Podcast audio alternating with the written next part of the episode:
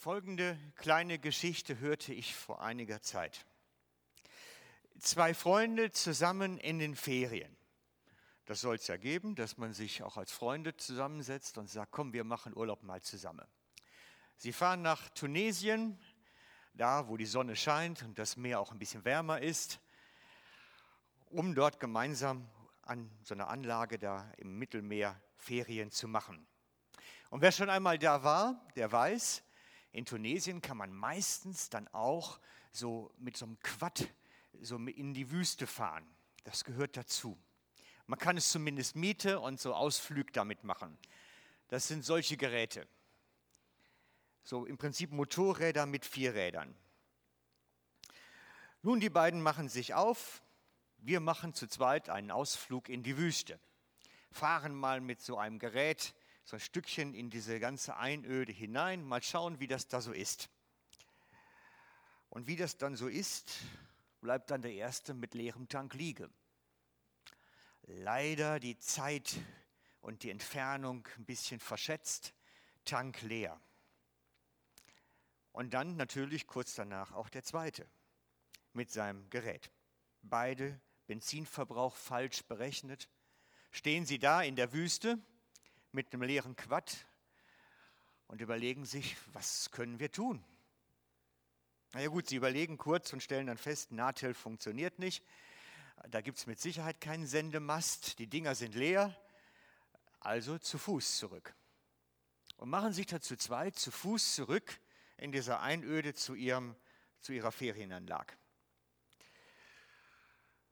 Und dann nach kurzer Zeit ihrer doch recht langen Wanderung stellen sie fest, wie in einer Entfernung ein Löwe herumstreicht.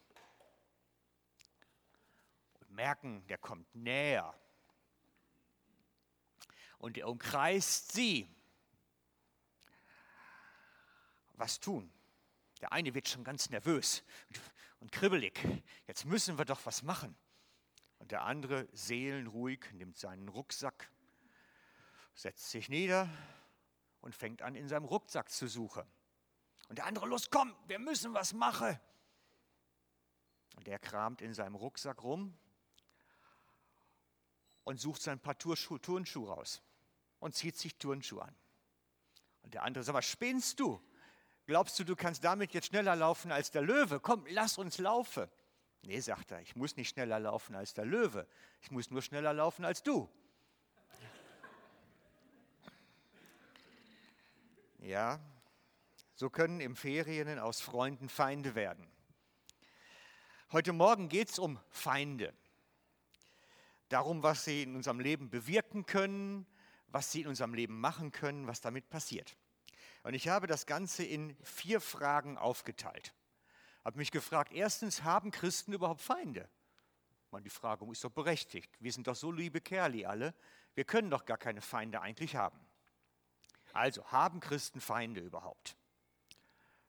Oh, sorry. Zweitens, wie sollen wir, wenn wir sie denn haben, damit leben und umgehen? Drittens, was können diese bewirken überhaupt? Viertens, wie will der Herr Jesus uns damit helfen? Und fünftens, praktische Umsetzung heute Morgen.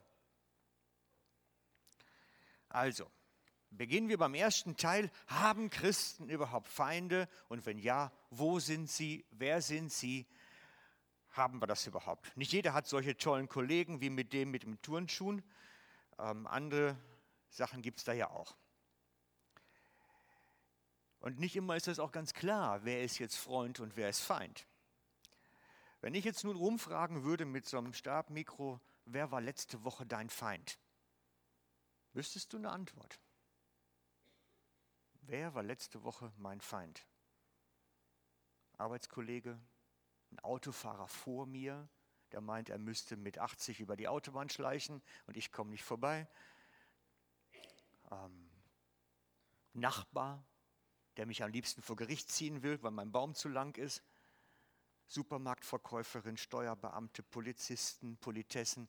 Es äh, gibt genug Möglichkeiten, wer alles mein Feind letzte Woche gewesen sein könnte, nach meinem Empfinden.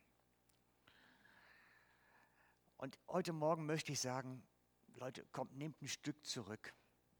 Es ist immer noch einer, der steht dahinter, hinter diesen Leuten. Es gibt immer einen, der steht dahinter und der möchte letztlich, dass wir wüst werden, dass wir Ausrufe, dass wir schlechte Gefühle kriegen und am liebsten verrückt werden. Und so schreibt es dann der Petrus an die Gemeinde, so ähnlich wie am Anfang auch mit dem Löwen. Er schreibt, bleibt besonnen und wachsam, denn der Teufel, euer Todfeind, läuft wie ein brüllender Löwe um euch herum. Er wartet auf ein Opfer, das er verschlingen möchte. Oder verschlingen kann, steht da. Er wartet auf ein Opfer, das er verschlingen kann. Liebe Freunde, der Teufel ist real. Der Teufel ist real. Und er sagt, er will dir Böses tun. Er möchte dir was. Ist eine reale Person, die nicht sichtbar ist. Und denkt bitte nicht an irgendein gehörntes Wesen, so mit äh, Mischforke in der Hand oder irgendwie roten Mäntel an und irgendein Feuerspeier Drache oder nein, nicht so. Bitte nicht so. Ist unsichtbar, nicht sichtbar, will uns schaden. Lassen wir das doch erstmal einfach stehen. Lassen wir das doch erst einmal stehen. Ist eine reale Gefahr, die uns schaden möchte. Der will uns nicht einfach nur ärgern, sondern der möchte uns auch etwas rauben. Er möchte unseren Glauben ruinieren. Das ist der zentrale Punkt. Er will uns bei dem empfindlichsten treffen, was wir haben, bei unserem Glauben, nämlich unserem Vertrauen in den Herrn Jesus. Das will er zerstören. Darum schreibt Paulus, dass der Teufel wie ein Löwe über die Erde streicht, auf seichten Pfoten, Ausschau hält, umherstreift, Ausschau hält, wen er erlegen kann. Echte Löwen machen das so. Wenn sie zum Beispiel jetzt, sagen wir mal, eine Antilope reißen wollen, um sie zu verspeisen, umkreisen sie das ganze Herde, immer rumrum und schauen, wo ist die Schwächste, die Älteste, die vielleicht irgendwelche Gebrechen hat und kreisen immer drumherum und gucken sich ein Tier aus. Und das Schwächste nehmen sie sich dann und gehen drauf los, um das zu erlegen. Oder wenn anderes einfach auf, unaufmerksam ist, auch Unaufmerksamkeit gehört dazu, sich vielleicht ein Stückchen absondern von der Herde, vergessen, dass man dann ja allein ist Nein, unser Löwe ist nicht auf leisen Pfoten unterwegs, er ist ein brüllender Löwe, schreibt Petrus. Einer, der uns Angst machen will durch sein Gebrüll, der das avisierte Opfer einschüchtert, aufs zugeht. Und so ist der Teufel hier auf der Erde unterwegs. Jagd machen auf die Kinder Gottes, indem er ihnen Angst macht, sie einschüchtert um sie dann im schwachen Moment zu erlegen. Und der Böse kann unseren Glauben erlegen. Das ist schon möglich. Und er gebraucht dafür Menschen. Er gebraucht dafür Menschen. Menschen, die nicht mit Jesus leben, können vom Teufel benutzt werden, uns zu schaden, sagt Luther. Wer nicht er nennt es mit einem Pferd, vergleicht Luther das. Er sagt, wer nicht von Jesus geritten wird, wird vom Teufel geritten. Das ist das, was der alte Luther gesagt hat. Und da hat er was ganz Kluges erkannt. Es geht darum, wer ist mein Reiter? Und wenn ich nicht Jesus habe, hat der Teufel Möglichkeiten, Leute zu benutzen. Sag nicht ich, sagt Luther. Und so begegnet der brüllende Löwe uns in der Gestalt von Menschen. Halt, wie gesagt, von dem Autofahrer mit 80 Stundenkilometer auf der Autobahn.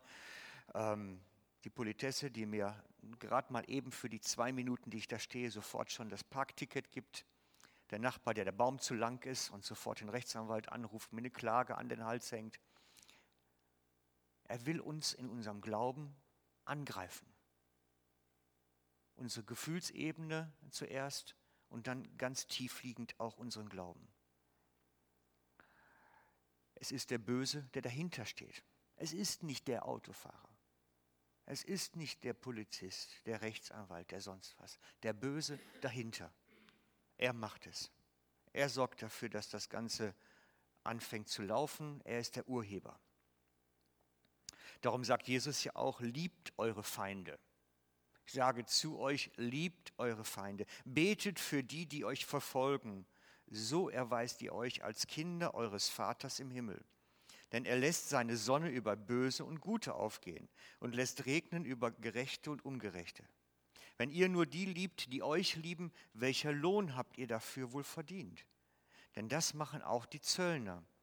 Und wenn ihr nur zu euren Brüdern freundlich seid, was tut ihr damit Besonderes? Das tun auch die, die Gott nicht kennen.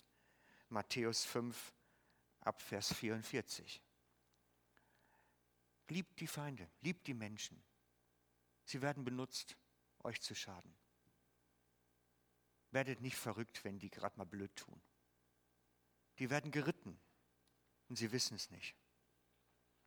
Und Jesus hat das gewusst, hat das gesagt, hat das gleich vorausgeschickt. Darum sagt er ja auch im Matthäus 10 dann nachher, denkt nicht, dass ich gekommen bin, Frieden auf die Erde zu bringen. Ich bin nicht gekommen, Frieden zu bringen, sondern das Schwert. Ich bin gekommen, den Sohn mit dem Vater zu entzweien, die Tochter mit der Mutter und die Schwiegertochter mit der Schwiegermutter. Die eigenen Angehörigen werden zu Feinden. Matthäus 10, 34 folgende Vers. Das heißt, selbst aus der Familie kann der Böse über Familienmitglieder mir schaden. Der Teufel kann die reiten, die nicht mit ihm leben. Es ist so. Und das betrifft uns fast täglich. Irgendwo erleben wir das. Bei den kleinsten Kleinigkeiten manchmal schon. Darum gibt Paulus dann, Petrus dann eine Anweisung, wie wir damit umgehen sollen. Er sagt uns da etwas zu. Er gibt eine Anweisung. Das ist der Satz untere jetzt, den oberen hatten wir ja schon. Stark und fest im Glauben sollt ihr seine Angriffe abwehren. Und denkt daran, dass alle Christen in dieser Welt diese Leiden ertragen müssen. Stark und fest im Glauben sollen wir diese Angriffe abwehren. Der Teufel ist hier auf der Erde unterwegs, unseren Glauben, unser Vertrauen zu erschüttern, zu beschädigen. Ja, bis was passiert? Was, was passiert denn dann, wenn das beschädigt hat? Fragen wir das doch mal. Bis wir nicht mehr in seiner Ruhe leben können. Bis wir nicht mehr unseres Glaubens sicher sind. Bis wir aus dieser Geborgenheit, die wir eigentlich bei ihm haben sollen, abrutschen und plötzlich wieder anfangen, Rad zu drehen. Das kann ständig geschehen, immer. Er versucht unser Glaubensfundament zu zerstören, dass wir aus der Geborgenheit, die wir in Jesus haben, in seinen Armen, herausrutschen und anfangen wieder selber zu krampfen. Ist das geeignetste Bild für das Leben als Christ? Es ist das geeignetste Bild. In seinen Armen ruhen, im Land der Ruhe ankommen, an seiner Hand Leben gestalten, aus seiner Gnade leben in seiner Gerechtigkeit unterwegs sein. Es ist immer das Gleiche. Und der Böse versucht alles, uns aus dem Zustand herauszuholen, uns das zu rauben, dass wir nicht mehr darin sicher sind, dass wir plötzlich wieder anfangen, das zu verlassen und uns wieder damit in das Hamsterrad des Lebens zu befördern, bis wir so lange Rad drehen, dass wir drunter zusammenbrechen. Nichts mehr in seiner Hand, nichts mehr in Ruhe. Das sind die beiden Bilder. Entweder bin ich in seinem Arm oder ich fange wieder an, Rad zu drehen. Und der Böse möchte uns dahin bringen, bis wir drunter zusammenbrechen. Bis der daheimgebliebene Sohn es geschafft hat, den anderen Sohn auf den Acker zu holen. Bis Martha es geschafft hat, Maria in die Küche zu holen. Es geht immer um das Gleiche bin ich in seinen Armen geborgen, im Land der Ruhe angekommen oder bin ich im Hamsterrad des Lebens? bis wir selber wieder anfangen, versuchen, uns sündloser zu machen, als Jesus uns schon gemacht hat. Bis wir uns wieder versuchen, heiliger zu machen, als Jesus uns schon heilig gemacht hat. Bis wir versuchen, wieder durch eigene Werke gerecht zu werden und die Werke Christi nicht mehr ausreichen. Bis wir wieder anfangen, im Hamsterrad zu drehen. Bis wir wieder eigene Wege gehen und nicht mehr die Wege des Vaters suchen. Das ist das, was er zerstören will. Und daran geht Leben kaputt. Das ist die Praxis. Dabei hat Jesus gesagt, es ist vollbracht. Es ist vollbracht. Es ist getan. Es ist alles erreicht. Es ist vollbracht. Wir sind seine geliebten Gotteskinder. Wir dürfen in seinen Armen ruhen, auch wenn der Löwe brüllt. Ich habe es mal ein bisschen zusammengebastelt. Wir dürfen ruhen, auch wenn der Löwe brüllt. Wir sind seine geliebten Kinder. Auch wenn die Welt uns entgegenschreit, auch wenn der stinkende Atem des Löwen uns erreicht und wir uns ekeln. Selbst dann, selbst dann. David kannte das schon. König David kannte das. Er hatte ja relativ viele reale Feinde und er wusste auch um die anderen Feinde. Und aus seiner Erfahrung heraus, die er gemacht hat, hat er eine ganz besonders schöne Formulierung gefunden. Er sagte, du bereitest mir einen Tisch angesichts meiner Feinde. Einen Tisch im Angesicht unserer Feinde. Ich stelle mir das so wie ein Candlelight-Dinner mit Jesus vor. So ein richtig schönes Drei-Gänge-Menü, ein bisschen edel das Ganze mit einer Kerze im Angesicht der Feinde ein Diner. Ist doch wunderbar. Das Problem ist, dass wir oftmals falsche Vorstellungen davon haben. Wir haben die Vorstellung, wir haben tagsüber den Krampf und den Kampf mit dem Bösen und abends kriegen wir dann das Dinner bei Jesus. Oder wir haben die ganze Woche den Krampf und am Sonntagmorgen kriegen wir das Dinner bei Jesus. Das steht da nur nicht. Das steht im Angesicht des Feindes serviert ihr uns das Dinner. Das sieht etwa so aus. Die, die gucken mir zu beim Essen und schreien vielleicht dabei oder sagen wüste Sachen. Im Angesicht der Feinde gibt es das Dinner und nicht separiert. Erst das, die Feinde und danach das Dinner. Das nicht. Gleichzeitig. Gleichzeitig. Ich habe letzte Woche einen, einen bekannten ähm, Schauspieler, Künstler gesehen und gehört. Und der beschrieb das so, dass er sagte, wenn er eine Bühnenshow macht, dann hat er ganz viele Zuschauer, weil er ist sehr bekannt. Und dann sitzen immer die Kritiker in den Reihen. Und als er das erste Mal das gesehen hat, dass da Leute zwischensitzen, die gar nicht wohlgesonnen sind und nur einen Blog haben und die Fehler suchen und sich aufschreiben, damit sie nachher im Internet veröffentlichen können, was er alle für ein Seich erzählt hat, sagt er, da bin ich verrückt geworden. Da bin ich verrückt geworden. Und dann irgendwann hat er den Punkt gehabt, dass er sagt, nein, im Angesicht der Feinde gibt es ein Dinner. Und das hat ihn entspannt und Ruhe gegeben. Nein, ich kann jetzt genießen auch wenn die da wüste Sachen sagen und schreiben. Und das ist so ein bisschen unser Leben. Auch wenn der Chef blöd tut, auch wenn der Nachbar dir an den Kragen will, auch wenn das, das, das oder das ist, Jesus serviert dir das Dinner. Im Angesicht dieser Feinde. Im Angesicht der Feinde. Wir dürfen am Tisch des Herrn sein, während der Feind brüllt.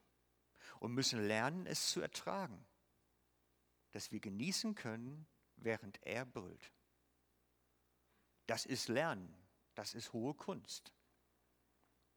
Das ist die hohe Kunst.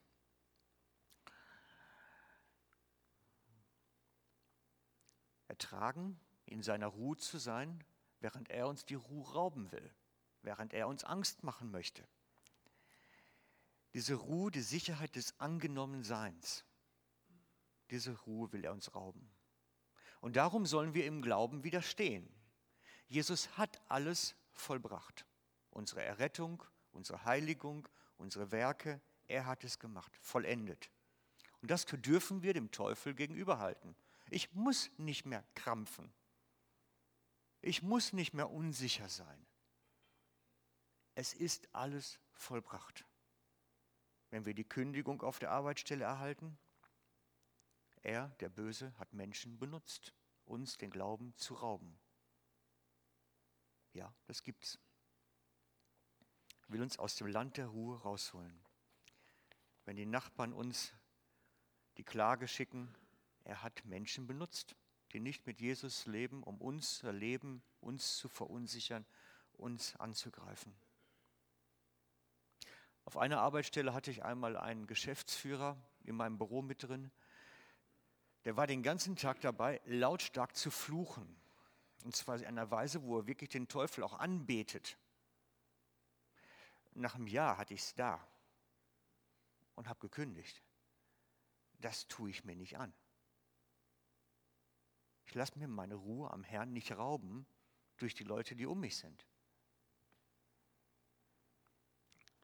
Und so weiter und so weiter.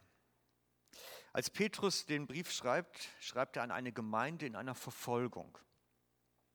Und dort schreibt er, das haben wir eben schon gesehen, stark und fest im Glauben sollt ihr sein, seine Angriffe abwehren und denkt daran, dass alle Christen in der Welt diese Leiden ertragen müssen.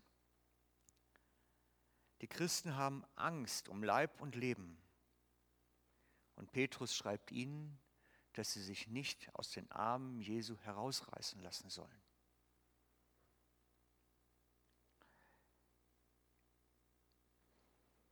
Okay, soweit. Konntet ihr mir folgen? Also, das Dinner-Table im Angesicht der Feinde. Wir müssen es ertragen, lerne, dass die Welt wüst tut, während wir mit Jesus in seiner Ruhe sind. Die hohe Kunst des christlichen Glaubens. Gemeinschaft zu haben und trotzdem angegriffen zu werden. Leider, leider ist der Feind oft erfolgreich. Leider schafft er es, Glauben zu rauben, die Ruhe am Herrn zu ruinieren. Leider schafft er es oftmals. Und so sieht die Herde des Herrn recht wüst aus. Zum Teil nicht überall. Die beste Beschreibung für den Zustand der Herde Gottes habe ich im Alten Testament gefunden. Prophetische Aussage von Hesekiel in Hesekiel 34. Er schreibt, auf allen Bergen und hohen Hügeln irren meine Schafe umher und übers ganze Land sind meine Schafe zerstreut. Und niemand ist da, der nach ihnen fragt und niemand, der sie sucht. Das ist Zustandsbeschreibung der Herde Gottes. Gottes Sichtweise, wie es in seiner Herde aussieht, um seine Schafe aussieht. Zur Zeit des Alten Bundes hatte Gott, der Herr, die Priester eingesetzt und später auch die Schriftgelehrten, um das Volk Gottes zu weiden, um es gut zu tun, es zu fördern, im Glauben zu stärken. Die hatten jedoch ihre eigene Religiosität zur Norm erklärt. Und leider konnten auch nur sie es erreichen. Und alle anderen fielen leider durch. Pech gehabt. Und so war die ganze Herde verwahrlost. Und daraus kommt dieser Vers. Es ist eigentlich ein viel längerer Abschnitt als das. Und wir lesen auch jetzt den gesamten Abschnitt, weil es da ins Detail geht. Im gesamten Abschnitt. Er schreibt, das Fette verzehrt ihr mit der Wolle bekleidet ihr euch und das Gemästete schlachtet ihr. Aber die Herde weidet ihr nicht. Das Schwache stärkt ihr nicht. Das Kranke heilt ihr nicht. Das Verwundete verbindet ihr nicht. Das Verscheuchte holt ihr nicht zurück. Und das Verlorene sucht ihr nicht. Sondern mit Gewalt und Härte herrscht ihr über sie. Und so haben sie sich zerstreut weil sie ohne Hirten waren und sind allen wilden Tieren des Feldes zum Fraß geworden und haben sich zerstreut. Und dann kommt der Vers von eben. Dann kommt der Vers von eben. Auf allen Bergen und hohen Hügeln irren meine Schafe umher. und übers ganze Land sind meine Schafe zerstreut. Und niemand ist da, der nach ihnen fragt und niemand, der sie sucht. Darum hat Jesus zu Beginn seines Dienstes, ganz am Anfang, den Hirtendienst neu begründet. Hat gesagt, das Problem müssen wir angehen. Hat Jesus eingegangen, hat gesagt, die Schafe brauchen wieder Hirten. Die Hirtenschaft im Volke Gottes ganz neu geregelt. Jesus, der gute Hirte. Er, derjenige, der genau weiß, wie es in dir aussieht, genau weiß, wie du dich fühlst, welche Kämpfe du durchlebst, welche Sorgen du hast. Jesus, der gute Hirte. Er ist derjenige, der ganz genau weiß, wie es bei dir aussieht. Er bereitet dir einen Tisch im Angesicht der Feinde und hockt sich mit dir zusammen dahin. Er leistet dir am Tisch Gesellschaft, auch wenn die Feinde schreien. Und so stelle ich mir das in etwa vor, wie die beiden da am Dinnertisch sitzen, im Angesicht ihrer Feinde, so Tischgemeinschaft mit Jesus zu haben. In seiner Gemeinschaft zu sein, in seiner Ruhe, während die Welt brüllt. Er ist der gute Hirte, der niemals schläft, sondern wacht. Er ist derjenige, der mit dir am Tisch sitzt, auch wenn im Hintergrund geschrien wird und wüste Sachen ausgerufen werden. Er hat Gemeinschaft mit dir. Was wir müssen, ist einfach uns an seinen Tisch setzen. Das ist alles. Komm an in seiner Gegenwart, in seiner Ruhe. Aber er hat auch noch etwas anderes installiert, damit das Ganze noch ein bisschen besser funktioniert. Er hat, wir können das in Johannes 10 sehen. Ich habe jetzt die Kurzversion ab Vers 7.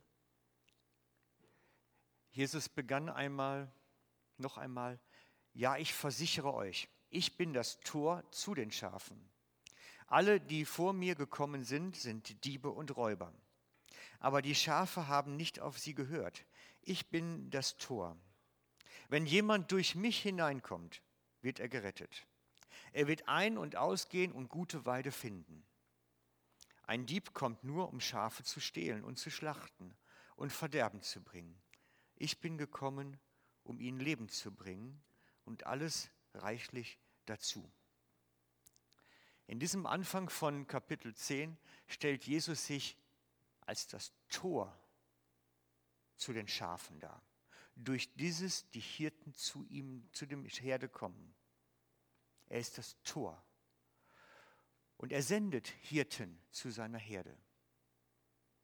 Das heißt also, wir haben einerseits Jesus als den guten Hirten und andererseits Hirten, die er hineinlässt, um sein Volk zu hüten.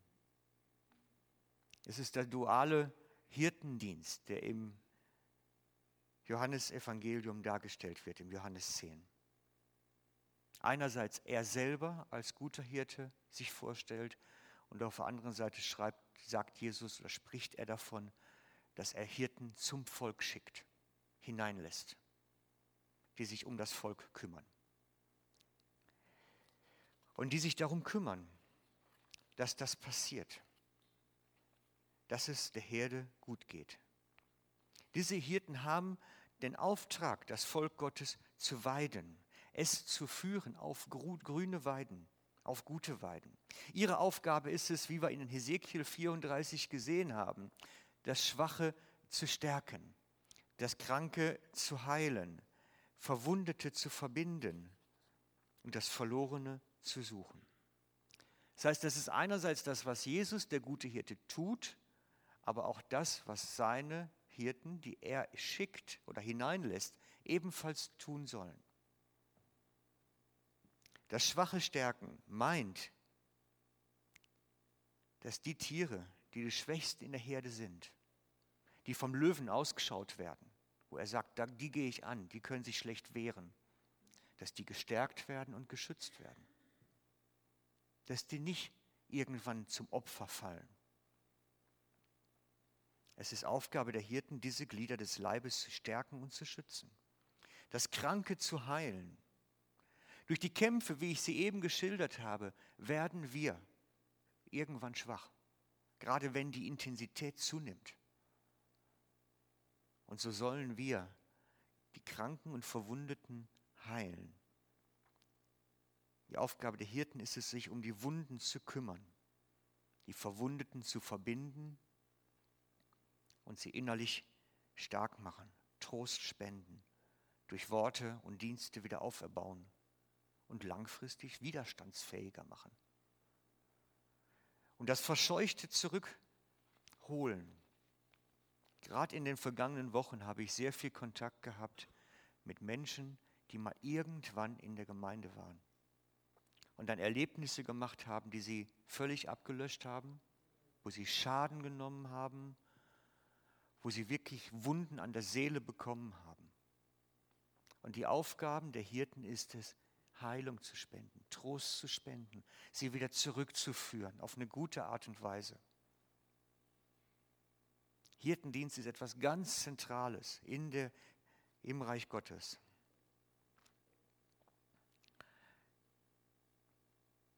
Das verlorene Suchen. Es gibt noch viele, die Gott eigentlich durch seinen Heiligen Geist der Gemeinde zuführen möchte, dass sie Heimat finden, er möchte dem Volk Gottes hinzufügen. So wie es schon in der Apostelgeschichte geschrieben ist von der ersten Gemeinde.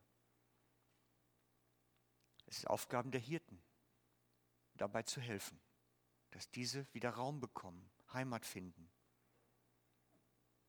Im Prinzip ist das mein schriftliches Jobprofil.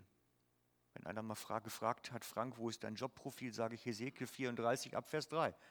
Da steht drin, was ich tun muss. Ist alles festgelegt. Die Herde vor dem herumstreunenden Löwen zu schützen und die Verletzung, die sie sich eingefangen haben, zu heilen. Und dieser Dienst heißt Hirtendienst. Der Bedarf ist riesig. Was ich unter der Woche erlebe, zum Teil kann ich gar nicht alles schildern. Der Bedarf ist riesig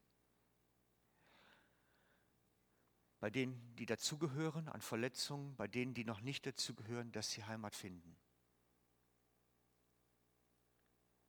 Ich mag das jetzt gar nicht alles schildern. Wir haben in der letzten Zeit hier bei uns festgestellt, dass Adi, unser anderer Ältester und ich das gar nicht schaffen können, weil der Bedarf ständig steigend ist. Wöchentlich nimmt es im Moment zu. Es ist gar nicht mehr möglich. Und wir sind jetzt nicht nur seit der letzten GV dabei, uns Gedanken zu machen, wie wir das hier besser machen können, dass gerade bei uns der Hirtendienst etwas besser funktioniert und dass wir diese Verantwortung, die da stand, besser wahrnehmen können, damit auch wirklich das Potenzial entfaltet wird. Dass die Leute, die Gott heilen möchte, auch wirklich alle Heilung bekommen. Dass die, die Heimat finden sollen, auch Heimat finden können, damit das funktioniert. Und wir haben festgestellt, wir zwei sind zu wenig. Zu wenig für die 250, die hier ein- und ausgehen, regelmäßig, unregelmäßig. Wir zwei sind zu wenig für die Menschen, die immer wieder in Kontakt kommen und Kontakt suchen. Wir zwei sind zu wenig für die Intensität, die da zum Teil drin liegt, in dem geistlichen Dienst. Und darum haben wir beobachtet, wer in unseren Reihen da scheinbar Gaben hat und von Gott benutzt wird. Wir haben geschaut, wo sind die, die wir beobachten, dass sie halt Kranke, Verwundete verbinden und heilen. Wer sind die in unseren Reihen, die die Verlorenen nachgehen und zurückbringen? Wo sind die? Wir haben beobachtet die letzten Monate, wer das ist. Haben einige beobachtet und gesehen und uns auch an vielen sehr gefreut. Es waren ganz tolle Erlebnisse dabei. Und haben dann drei Ehepaare, die wir, wo wir gesagt haben, die würden wir gerne als Diakone in der Gemeinde einsetzen, weil sie genau an der Stelle uns wunderbar unterstützen. Sie praktizieren das schon. Sie machen das, was da stand. Offensichtlich hat der Geist Gottes ihnen Gaben und Fähigkeiten gegeben. Und wir wollen das bestätigen. Und darum geht es heute im nächsten Teil, dass wir sagen, die Leute, die wir als Diakone entdeckt haben, wollen wir einsetzen. Wir hatten schon mal vor meiner Zeit, weit vor meiner Zeit, einen Diakonendienst hier in der Gemeinde. Und ich habe das dann irgendwann in den Unterlagen gefunden und nachgefragt und dann hieß es, ja, der Dienst, der läuft nicht mehr. Von mehreren Seiten. Und dann haben wir gesagt, das ist eigentlich ein guter Gedanke mal gewesen. Vielleicht nicht ganz so genauso, wie es da gewesen ist, aber der Grundgedanke ist eigentlich nicht schlecht. Und deswegen wollen wir das wieder wie aufleben lassen. Wieder wie reinstalliere. Es wird einige Unterscheidungen zu dem alten Konzept geben. Für die, die das noch kennen aus den alten Tagen, es wird nicht mehr regional abhängig sein, weil wir verstanden haben, dass die Beziehungsarbeit oftmals ganz unterschiedlich geht. Menschen sind bereit, auch größere Strecken für die richtige Beziehung zu fahren. Und das Zweite ist, wir wollen ganz bewusst Ehepaare einsetzen und nicht Männer. Weil ich denke nicht, dass es richtig ist, dass Adi und ich uns als Männer ausschließlich als Hirten auch um die Frauen kümmern. Das kommt nicht gut. Darum haben wir gesagt, die Diakonen sollen bewusst als Ehepaare auch eingesetzt werden dann. Und wir haben dann beobachtet, wer hat diese Geistesgabe, wo können wir entdecken, dass Gott durch ihn wirkt. Und wir haben geschaut, wer von ihnen hat auch eine hohe Identifikation mit der Gemeinde. Der kann auch mal den Fudi zusammenbeißen und kneifen, wenn es mal hart kommt und hält durch, wenn es schwierig wird. Und haben euch jetzt im letzten Monatsprogramm, letzten beiden, das schon mitgeteilt, dass wir drei Ehepaare haben, die wir in den Dienst einsetzen wollen, heute. Im Prinzip bestätigen wollen für das, was sie tun. Und da brauchen wir auch euch für. Das ist nicht nur eine Sache, die jetzt Adi und ich machen einfach, sondern ihr sollt es als Gemeinde ja auch erleben und davon profitieren.